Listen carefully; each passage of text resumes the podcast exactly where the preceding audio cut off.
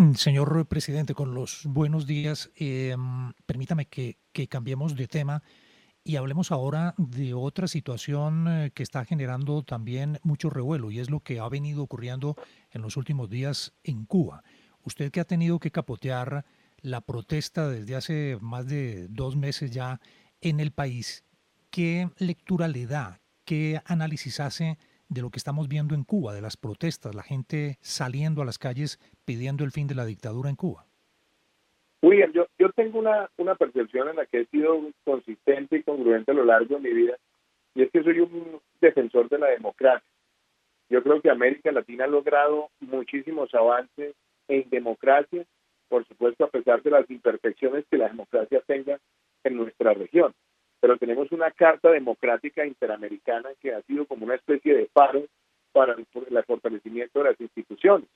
Yo creo que muchas de las dificultades eh, del pueblo cubano, muchas de las de las eh, de las brechas que existen, de las adversidades sociales que existen, se podrían resolver en la medida que haya una evolución progresiva rápida hacia la democracia. Yo creo que al final del día los pueblos lo que están pidiendo es la libertad de elegir. Y por eso en países como el nuestro cada cuatro años se renueva ese mandato cuando hay elecciones presidenciales y elecciones de Congreso, cuando tenemos elecciones de alcaldes, de gobernadores, cuando tenemos la libertad de elegir no solamente nuestros gobernantes, sino que tenemos la capacidad de elegir dentro de un amplio abanico, no de un partido único. Yo creo que ese proceso es el reclamo que por décadas se ha venido haciendo en Cuba. Obviamente Cuba tiene su propio sistema, pero claramente el llamado que hace la sociedad es a poder tener la libertad de elegir en democracia. Y yo creo que hoy lo que debe ser escuchado también por las autoridades es ese clamor. Usted recordará hechos que se dieron 20 o 30 años, 40 años atrás en muchos países de lo que antes se llamaba la cortina de hierro, o inclusive lo que pasó en su momento en la Unión Soviética. Esos procesos son muchas veces muy dolorosos si no se entiende el verdadero clamor. Y yo creo que hoy más que nunca el llamado que se está haciendo por parte del pueblo cubano es el de poder abrir el camino hacia una democracia. Mm. Señor presidente, le pregunta a Santiago Ángel, la portada de la revista Semana del fin de semana anterior, usted la vio, pues fue sobre la muerte de Jesús Santrich. Esa información la tienen también ustedes en el gobierno nacional. ¿Qué más detalles pudieron conocer sobre estos enfrentamientos en Venezuela que terminaron con la muerte de Jesús Santrich? ¿Y pues qué hay de eso? Yo siempre dije públicamente que Jesús Santrich era un mafioso. Y es lo que era. Jesús Santrich nunca dejó de ser un mafioso. Jesús Santrich fue capturado antes de que yo asumiera la presidencia de una operación contra el narcotráfico y recuerdo que el entonces fiscal general de la Nación y también mi antecesor públicamente en una rueda de prensa hablaron de información concluyente, contundente, estuvo privado de la libertad eh, en procesos judiciales, después fue liberado, cuando fue liberado hice las advertencias de los vínculos de ese sujeto con el narcotráfico, después se posesionó como congresista, siendo como congresista se fue a Venezuela a continuar las actividades de narcotráfico y murió como mueren muchos narcotraficantes mueren en esas en ese tipo de, de, riñas, rencillas y ataques también con, con otros mafiosos, disputándose kilos de cocaína y disputándose dinero. Esa es la realidad. Jesús Andrich murió en esa ley de los bandidos que es estar peleándose entre ellos por, por plata y por coca. Señor presidente, eh, hay que cambiarle el tema ahora al, asunto más, más candente de políticas públicas que tiene que ver con la erradicación el próximo 20 de julio de la reforma tributaria. No teme y obviamente se ha hecho un trabajo excepcional de socialización, de sensibilidad tributaria y los empresarios se han dado el lapo van a cargar con el grueso de esta, digamos, de esta reforma al pedir que se le aplace o que no se les tenga en cuenta los beneficios que usted en promesa de campaña había hecho en la reforma del 2019. Pero hay temores entre los empresarios, entre los gremios, y es que en el Congreso se le cuelguen artículos, que hay obviamente congresistas que son como enemigos del sector productivo y empiecen a colgar nuevos impuestos, modifiquen las tarifas y que la reforma tributaria que usted tiene en ciernes con su equipo económico realmente salga bastante perjudicial para la abultada carga tributaria de los empresarios. ¿Qué mensaje se les puede dar? Varias cosas que es importante, doctor Fernando. Empecemos con lo primero. A esta ley le hemos bautizado Ley de Inversión Social. Y esto no es un tema simplemente de denominación, no es un tema ornamental. ¿Por qué le llamamos Ley de Inversión Social? Porque es el programa social más ambicioso en la historia de Colombia en una ley. Y está solidificado en cuatro elementos. Primero, que le vamos a dar matrícula universitaria pública gratuita a los estratos 1, 2 y 3. Y vamos a darle matrícula gratis en instituciones públicas técnicas y tecnológicas a los estratos 1, 2 y 3. Esa es la conquista social más grande que se ha logrado en este país en la educación pública. Y eso ya de por sí es un mensaje muy claro. Segundo, el ingreso solidario. ¿Qué es el ingreso solidario? El ingreso solidario es una renta básica que ya la hemos visto por más de un año y medio y la vamos a extender hasta diciembre del año 2022, incorporando 200 mil familias más que van a tener una fuente de ingreso para poder tener recursos en esta reactivación frente a una pandemia que no se ha ido y que posiblemente estará con nosotros todo el año 2022. Es un programa también de ayudar a los más vulnerables. Tercero, el subsidio a la nómina, algo que también hemos tenido por más de un año y que no tiene precedente alguno en la historia de Colombia, donde estamos subsidiando 40 o 50% del salario mínimo legal mensual a esos trabajadores de empleadores que han sido los más afectados por la pandemia y ahora estamos extendiendo ese beneficio hasta diciembre de este año y sobre todo concentrándonos en las empresas más pequeñas de nuestro país, que es donde está la mayor generación de empleo. Y como si fuera poco, doctor Fernando, el programa de estímulo a la generación de empleo joven más grande que se haya hecho en Colombia, a través de un subsidio del 25% a quien contrate jóvenes entre 18 y 28 años, que es el equivalente a pagar la seguridad social. Por eso lo llamamos ley de inversión social. ¿Y de dónde salen los recursos? Muy importante lo que usted dice.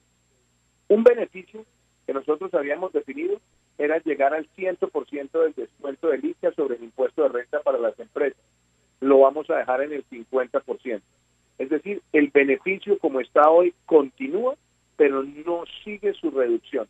Se deja en el 50%, que ya ha traído un beneficio importante, pero solamente dejándolo en el 50% tenemos un recaudo muy importante. Segundo, usted recordará que cuando empezó mi gobierno, la tarifa de renta estaba en el 37%. Ya la íbamos llevando hacia el 33%. Vino la pandemia y aquí hay que abonar ese acto de generosidad y de colaboración también del sector privado que dicen, ¿sabe qué? Déjemelo en el 35, es decir, póngame una sobretasa del 2% adicional y con eso también le damos recursos a la nación para enfrentar esta situación de la pandemia. Entonces, sigue siendo menor que la que teníamos en el 2018, pero tiene una ligera sobretasa para enfrentar esta situación. Algo que también quiero destacar, la sobretasa de renta para el sector financiero, que la acepta el sector financiero, y ahí también hay un hecho de colaboración importante. Y fuera de eso está el componente de austeridad y está el componente de lucha contra la evasión y está el componente de normalización. Con todo esto, doctor Fernández, estamos recaudando cerca de 15 billones de pesos, que hace también de esta reforma de ley de inversión social la que ha traído mayor recaudo como participación en el PIB de las últimas reformas fiscales quizás en las últimas dos décadas. Señor presidente, eso tranquiliza obviamente a las personas que tienen expectativa por conocer el articulado, pero se ha filtrado que se va a revivir el impuesto al patrimonio o que lo revivirán en el Congreso. eso, no, eso no es cierto, doctor Fernández. El impuesto al patrimonio, una de las cosas que nosotros tenemos claridad aquí es que eso se está haciendo sin tocar a las personas naturales. O sea, Colombia ya ha tenido el impuesto al patrimonio, ha sido un impuesto que ha sido temporal, pero nosotros en este momento nos estamos concentrando en los componentes que le acabo de describir. Inclusive, por ejemplo, había personas que estaban eh, especulando sobre eso. Yo creo que es muy importante dejar eso absolutamente claro, que este esfuerzo que se está haciendo, llegar a esos 15 millones de pesos, no se está haciendo sobre la base de afectar a personas naturales. Y usted me preguntará, bueno, ¿por qué? Yo creo que hay un debate que es importante decirlo. Colombia ha venido adelantando procesos de normalización de activos en el exterior. Muchas personas han traído activos al país y lo hacían sobre la base del marchitamiento del impuesto al patrimonio. Entonces, entendiendo ese clamor y entendiendo eso que también han expresado distintos grupos en la construcción del consenso, se entendía que podía ser un, mensaje de incertidumbre política, decirle a la gente, oiga, traigan su plata y una vez las traigan, vengan, les vamos a dejar además el impuesto al patrimonio. Es decir, el impuesto al patrimonio sigue su proceso de marchitamiento y nosotros no lo estamos reviviendo, todo lo contrario, lo que estamos buscando es mantener el impuesto de normalización para que sigan llegando más recursos de colombianos en el exterior. Presidente, buenos días. Andrea Bernal lo saluda. Lo llevo a otro tema que fue las protestas en Colombia y el informe de la CIDH. ¿Se adelantó la reacción del informe de la CIDH por parte eh, del gobierno? Eh, ¿Hay alguna recomendación de ese informe que podría el gobierno acoger que le conviene al país? Pues eh, yo diría, Andrea, de pronto a veces lo que uno dice, que lo, lo que más se queda es lo más polémico pero yo siempre dije, primero, que el reporte lo recibíamos con espíritu constructivo. Segundo, que la gran mayoría de las recomendaciones son cosas que ya estamos adelantando en Colombia en materia de protección y tutelaje de los derechos humanos. Tercero, dije que había unos aspectos en los cuales tenemos reparos. Por ejemplo, que el Ministerio de Defensa eh, eh, ya no tenga la policía, sino que la policía pase al Ministerio del Interior yo expresé mi opinión, entre otras cosas, porque hay que recordarle a la ciudadanía que durante 70 años, de los 129 años de existencia de la Policía Nacional, la policía estuvo en el Ministerio de Gobierno. Y la gran crítica que se hizo durante muchas décadas, en momentos de gran violencia eh, partidista en Colombia, era que la policía se había politizado del todo, los ascensos, los nombramientos, todo estaba ligado a las autorizaciones de jefes políticos. El entonces eh, eh, presidente Gustavo Rojas Pinilla trasladó al Ministerio de Defensa y después Alberto Lleras, empezando su gobierno en 1958, dijo que la arquitectura institucional ameritaba siempre que se quedara en el Ministerio de Defensa, pero reconociendo su naturaleza civil. Ese debate se dio en la constituyente. Por eso quedó el artículo 218 de la Constitución, donde se reconoce la naturaleza civil, pero su función de orden público y de preservación de la paz y de búsqueda de la convivencia, donde ese trabajo entre todas las fuerzas es necesario sobre todo cuando nuestra policía solamente en un 30% es la que está concentrada en seguridad ciudadana y tiene otra serie de componentes que son de integral de integral coordinación con las demás eh, con las demás fuerzas. Y el otro y la otra observación que yo hice, en la cual también abiertamente he manifestado desacuerdo, es con que llamemos a los bloqueos cortes de ruta porque los bloqueos son claramente una afectación a los derechos colectivos, vimos los daños que se produjeron en el país, la afectación a los derechos de todos, entonces me parece una ambivalencia llamarlos cortes de ruta y tratar de legitimarlos como un mecanismo de protesta, cuando en realidad son un mecanismo violatorio de los derechos humanos. Y fuera de eso, pues nosotros también hemos defendido la institucionalidad que tiene nuestro país en materia de derechos humanos y que Colombia no requiere institucionalidad nueva la que tenemos es lo suficientemente madura, tiene además unos costos importantes, tiene una estructura importante y creemos que hay que trabajar con eso. Presidente, sabemos que se tiene que ir, pero no lo podemos soltar sin hablar un poquito de política. Eh, el, eh, su cercanía con Germán Vargas Lleras, con Cambio Radical, a quienes le ha dado cuatro ministerios en el gobierno, que es una representación importante, ¿le garantizan definitivamente la aprobación de la reforma tributaria y de los proyectos de ley en esta legislatura? ¿Y cómo están sus relaciones con el expresidente Uribe? ¿Cuándo fue la última vez que habló con él? Yo, creo que varias, varias cosas.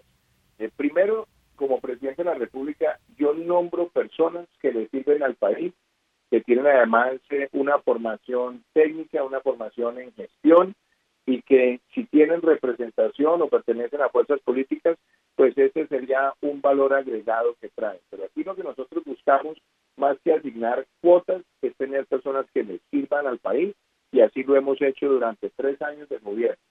Nosotros tenemos un equipo que todos los días trabaja al servicio de todos los colombianos.